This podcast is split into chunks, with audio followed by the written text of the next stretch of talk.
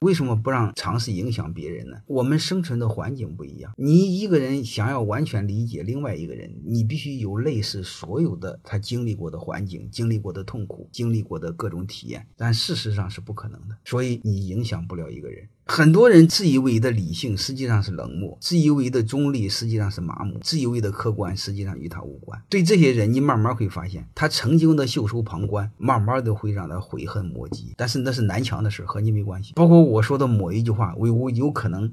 我是用南墙的代价说的，有可能我说一句话是流着泪、流着血说出来的。但是你们听就一句话，不要去劝一个人过好自己，照顾好每一个个体，因为当每一个个体都照顾好的时候，这片土地自然好。这就是我的逻辑。